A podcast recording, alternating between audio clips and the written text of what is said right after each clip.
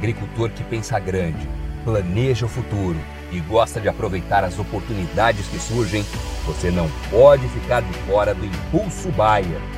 O maior programa de fidelidade do agro brasileiro. E o Impulso Bayer funciona de um jeito muito simples. Para participar, você compra produtos Bayer. Entra no site orbia.ag e cadastra as notas fiscais.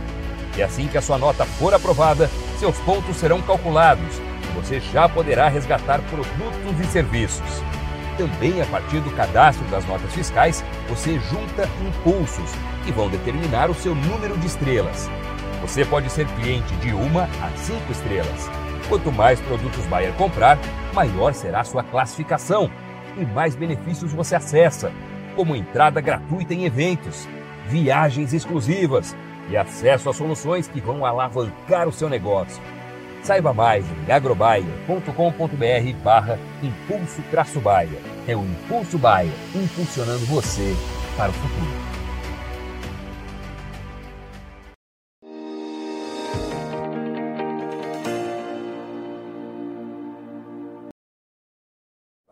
Muito boa tarde para você que nos acompanha nessa reta final dessa terça-feira, dia 10 de outubro de 2023. Eu sou Virginia Alves e nosso destaque agora é para o mercado do café, porque o Café acabou de atualizar os dados de exportação do Brasil. E para atualizar a gente com esses números, já está conectado aqui comigo Marcos Matos, CEO do Café. Marcos, seja bem-vindo mais uma vez, meu amigo. Olá, Virginia. Olá a todos. Que satisfação estarmos todos juntos novamente. Vamos lá então, Marcos. O Brasil exportou 3,3 milhões de sacas no mês de setembro. Qual é a leitura que a gente faz do mês passado? Como é que foram as coisas? O que, que você me traz de novidade hoje? Bom, vamos lá. De acordo com os dados, então, de setembro de 2023, a gente vê, por um lado, o arábica lento, e existem motivos para isso, né? Afinal de contas, ao longo do mês de setembro, nós vimos as cotações, estamos vendo as cotações mais baixas do Arábica no cenário internacional, refletindo no nosso mercado interno, e com certeza com os diferenciais apertados, há, também menor interesse por parte do produtor, que viu o seu produto em setembro do ano passado valer talvez R$ 1.100 por saco, mais, e hoje 800 reais, talvez um pouco mais em alguns momentos. Mas isso tudo não induz muito o fluxo do negócio, a realização né, é, das exportações. E nós também temos, por outro lado, os compradores esperando melhores momentos para fazer é, as aquisições. E do ponto de vista dos nossos canéforas, Conilon e Robusta, ali a gente vê um, um embarque de 624 mil sacas, avançando 317%, um pouquinho abaixo do mês passado, mas num volume muito bom e o que era também esperado em função desse padrão que a gente tem visto. Então, nós também destacamos, olhando o, como um todo, esses 3,3 milhões de saques, poderia ser melhor, porque também nossos associados têm relatados, relatado problemas logísticos com os problemas de navios, falta de containers é, vazios, mudança de escala, é, alguns problemas nesse sentido. Então, considerando todos esses cenários, né, é, é, esses foram os dados que nós obtivemos e vamos ter que monitorar nos próximos meses para entender aí cada variável que a gente está é, analisando com profundidade. E Marcos, em relação a esses problemas e a esses impasses, né, a gente já consegue entender qual é a origem deles, é, o que, que de fato está acontecendo? Olha, o mundo ele tem uma geopolítica complexa e o Brasil tem uma carência por infraestrutura. A gente já vê esse movimento dos navios do mundo por parte dos armadores crescer de tamanho, né? E muitas vezes esses novos navios não atracam em certos portos que são de Bahia, que precisam de áreas de manobra, é, a, o próprio calado é, precisa ser maior. Então a gente já tem essa tendência futura e uma pressão talvez já sentida no presente dessa carência de infraestrutura. E nós temos também é, diferentes cenários no mundo, uma geopolítica complexa. Não necessariamente por esses eventos recentes que a gente tem visto, tão tristes é, é, lá na Palestina, Israel, mas são de tempos em tempos nós temos essas dificuldades. Isso, é, o problema logístico foi relatado em setembro e tende a permanecer nos próximos meses, mas só vamos ter uma noção exata da amplitude disso monitorando essa situação, se é pontual ou se é estrutural. E o que realmente no mundo é, tem causado é, essas essas dificuldades logísticas, essas mudanças de escala de navio, é, mudança do, do próprio do próprio navio que iria embarcar, é, essa falta de, de gate, que é o período, a janela que você tem de fazer a operação, o encurtamento desse gate. Então, tudo isso realmente tem dado uma, uma sobrecarga nos portos e é, perdas de embarques nesse sentido. E Marcos, é, caso esses problemas eles não sejam de fato é, pontuais, né? Quais são as soluções que a gente consegue ter nesse momento? Porque essa infraestrutura, você até vem falando há muito tempo já que o Brasil precisa se atualizar, né? Mas de fato, o que, que poderá ser feito assim no curto prazo para tentar minimizar é, esses impactos para os exportadores? Olha, no curto prazo, nós, nós temos só planejamento e acurácia. Hoje o Secafé tem desenvolvido mecanismos com startups para identificar a abertura de gates nos navios, nos portos, para otimizar os fluxos. É mais uma ferramenta que a gente disponibiliza e, com certeza, ajuda o planejamento operacional é, dos nossos exportadores por monitorar todos os terminais, todos os armadores, como está a condição, o fluxo em cada canto, em cada parte. Isso ajuda muito o serviço que o Secafé faz dos seus associados, mas os problemas de infraestrutura são muito mais profundos e exigem muito mais investimento.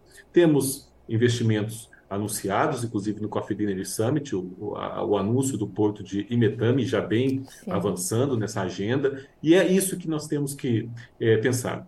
Portos preparados para navios maiores e cada vez mais a gente está inserido nessas novas tendências. Então, por hora, o que nós podemos fazer, que é monitoramento, trazer informação em tempo real, a melhor decisão, em uma rápida decisão, isso tudo a gente tem feito e vamos monitorar os próximos meses para ver realmente se as coisas, o fluxo tende a voltar em outubro, novembro ou se vamos ter é, de uma forma mais persistente. E Marcos, falando dessas notícias mais recentes, né, é, lá no Oriente Médio, é, pode trazer algum impacto para a gente ou não? Como é que a gente já consegue avaliar? O que, que você tem para me dizer em relação a isso? Porque está todo mundo perguntando muito sobre os possíveis impactos para o Brasil, né, dessa guerra. É, na verdade, é, todo o assunto guerra, né, é, assuntos que envolvem tantas mortes, né, é muito triste, né? O mundo hoje vem de alguns conflitos que nós acompanhamos, né, tanto na África, Ucrânia, entre Rússia, agora é, este tão fatal. É, nós temos que entender que é uma geopolítica extremamente complexa também. Né? A, nós não sabemos a, o tamanho que isso vai se tornar, é, o papel do Irã né, como suporte, o próprio Egito se vai ter alguma relação, alguma ajuda para essa região e que está sendo bloqueada agora. Então a gente não sabe exatamente se isso vai ser ampliado ou se a gente pode esperar uma, uma, uma redução abrupta desses movimentos até porque hoje nós fomos é, é, é, conseguimos analisar algumas matérias dizendo que o Hamas também é um grupo muito heterogêneo, né? É um grupo menor que foi realmente incumbido, mais radical de fazer essas ações. Então é muito mais complexo do que nós aqui uhum. que não vivemos a realidade, né? É, podemos entender. A princípio, nós temos uma grande, grandes plantas de fertilizantes, a, a cloreto de potássio é muito importante para o mundo como um todo, as quatro plantas industriais de fertilizantes estão distantes, né? ou então em regiões que não tiveram infraestrutura afetada. Então, nós temos uma, uma discussão, ah, talvez tivemos modificações no câmbio do Brasil, né? Primeiramente o dólar é, é, se valorizou em relação ao real, agora a gente está vendo se aproximar a 5 novamente, e isso reflete no preço do café ao produtor, obviamente. E, então, nós, nós tivemos, no caso do café, tivemos chuvas mais recentes, esperamos floradas nas regiões produtoras. Então, nós tivemos dados muito importantes nos Estados Unidos de emprego, que é ótima notícia, porém a inflação se acentua e aí tem que se manter ou subir os juros por lá, e isso também já mexe com a nossa macroeconomia. Então, tem muitas coisas acontecendo no mundo. E é realmente muito complexo para o produtor, para o exportador, para o nosso importador, o sistema financeiro, se fazer a gestão de riscos com todas essas variáveis. E Marcos, qual é a expectativa para esses é, próximos meses, né? Principalmente para o Conilon, a gente pode continuar vendo aí é, esses embarques tão significativos? Olha, a gente tem números interessantes no nosso relatório, por exemplo, que já dão um sinal nesse sentido, que é o ano safra. O ano safra é de julho a junho do ano seguinte. Então, por hora, nós temos é, é, apenas de julho a setembro agora, alguns meses, portanto, três meses, e já estamos praticamente com 10 milhões de sacas embarcadas. É 13% superior aos outros dois anos safras, que vem de duas safras baixas, né? O Brasil vem dos anos climáticos, né? Ambas por volta de 8,8 milhões de sacas. Uhum. Então, ou seja, começamos uma safra melhor, que é a safra 23, com volume mais adequado.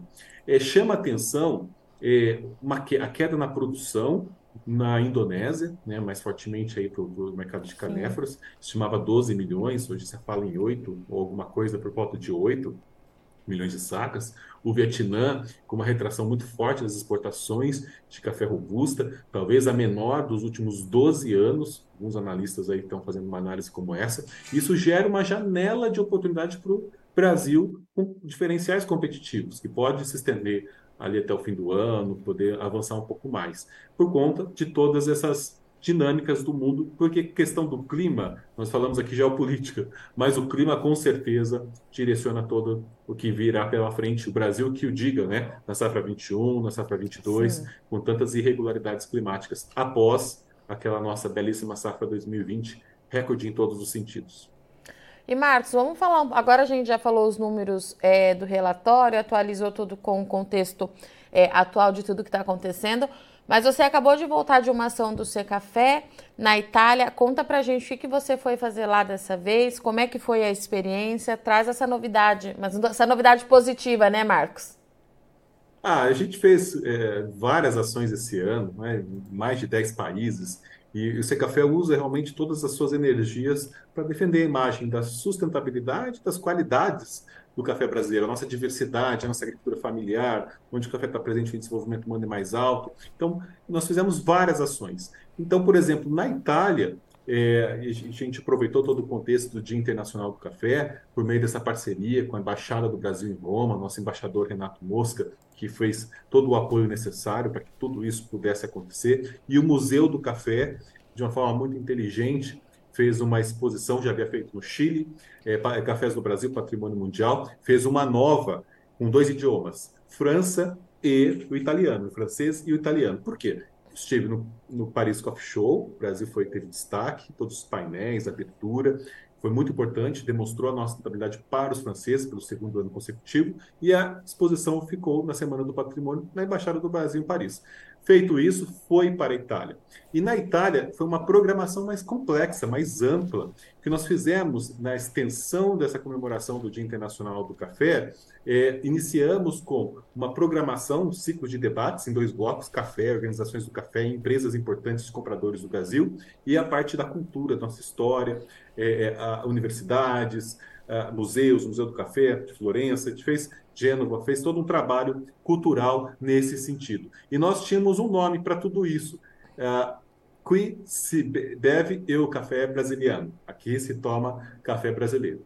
Então, nossos parceiros Illy Café, nosso parceiro Pacorini, muito grande, todos os armazéns do mundo todo, defenderam a imagem da sustentabilidade do Brasil em italiano. Vanúzia Nogueira fez a apresentação sobre a OIC, muito importante, sobre todos os ações que a OEC vem se, vem se envolvendo. E nós, no Ser Café, falamos sobre tudo que o Brasil é, a cafeicultura significa, é, nossas plataformas, projeto de carbono, é, a nossa gestão de risco de contratos futuros, a nossa plataforma de rastreabilidade com o Serasa Experian, nosso monitoramento de resíduos, mostrando onde o café está presente, a preservação ambiental, a progresso humano pelo Índice de Desenvolvimento Humano. Então foi uma oportunidade muito interessante de dialogar. Tínhamos FAO presente, Ministério da Agricultura, é, é, nós tínhamos uh, os representantes é, dos nossos compradores, os setores culturais, setores do comércio, então, é muito relevante uh, uh, tudo esse, todo esse debate. A Lavazza uh, promoveu ali a degustação, que vai ficar pelos próximos dias. É, a Cochupé e a Unicafé foram também patrocinadores desse evento junto com o Secafé. E a nossa exposição, que eu comentei com você, Cafés do Brasil, Patrimônio da Humanidade, vai até o dia 5 de novembro no Instituto Guimarães Rosa, na sede lá da nossa embaixada do Brasil em Roma, um lugar belíssimo que atraiu a atenção de toda todos os turistas que estavam na praça. Nós fizemos uma estrutura para receber todos eles, para permitir degustação de diferentes cafés, contar um pouquinho da nossa história e o que realmente a sustentabilidade significa para o Brasil, para o produtor rural. Muito bom. E Marcos, e para essa reta final aí de 2023, né? Como é que tá a agenda do C Café? Teremos mais ações é, de promoção? Qual é o spoiler que você pode dar para gente?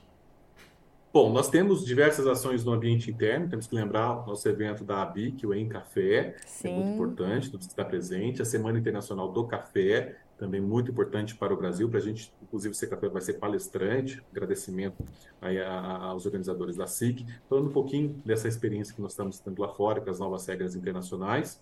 E também, entre outros eventos, como o Rio Coffee Nation, nós também temos é, uma agenda muito forte com a Comissão Europeia, com a European Coffee Federation, que, é, que são os projetos pilotos. Nós estamos prontos já lançamos no Coffee Dinner no finzinho de maio a nossa plataforma de rastreabilidade, fizemos todos os ajustes necessários para aprimorar essa ferramenta e estar preparado a partir de outubro e novembro para iniciar esses projetos pilotos, acompanhado pelo nosso importador e a gente fazer ações de promoção da imagem. Agora, não indo para a Europa, trazendo novamente a Comissão Europeia, o Programa Espacial Europeu, porque nós já fizemos isso no Coffee Dinner, fizemos uma trip né, lá no Espírito Santo, visitamos de norte ao sul, Arábica e Conilon, representantes da, da, Comissão Europeia, da National Coffee Association dos Estados Unidos, estrangeiros de forma geral, né, a OIC, nós também queremos trazê-los para acompanhar esses projetos e demonstrar que existem sim complexidades, desafios, mas a agenda da rastreabilidade, do zero desmatamento, é a agenda do Brasil, é a nossa agenda e nós estamos comprometidos para atender as novas regras.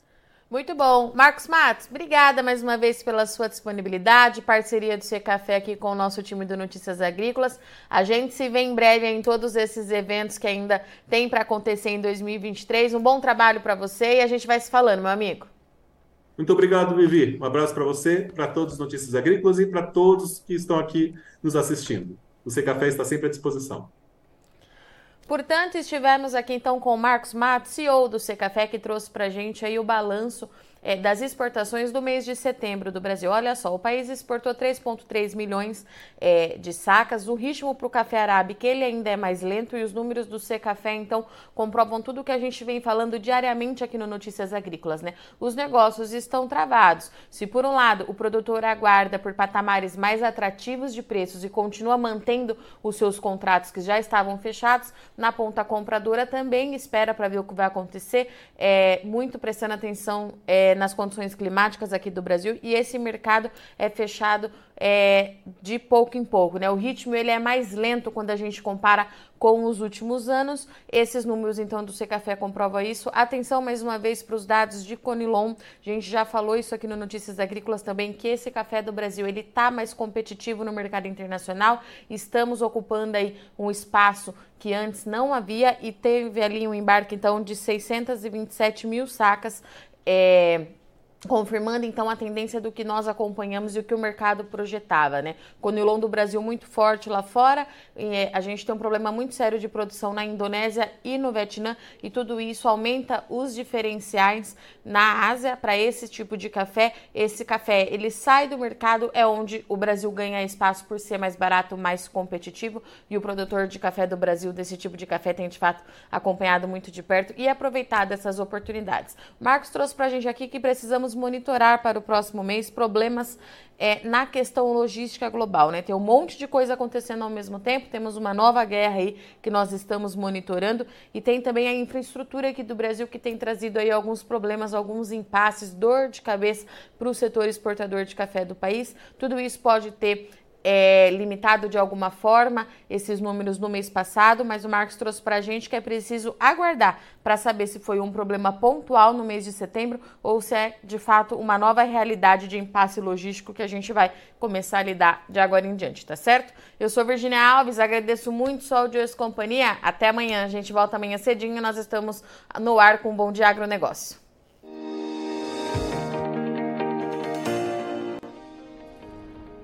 Se inscreva em nossas mídias sociais no Facebook Notícias Agrícolas, no Instagram arroba Notícias Agrícolas e no nosso Twitter arroba Notiagre.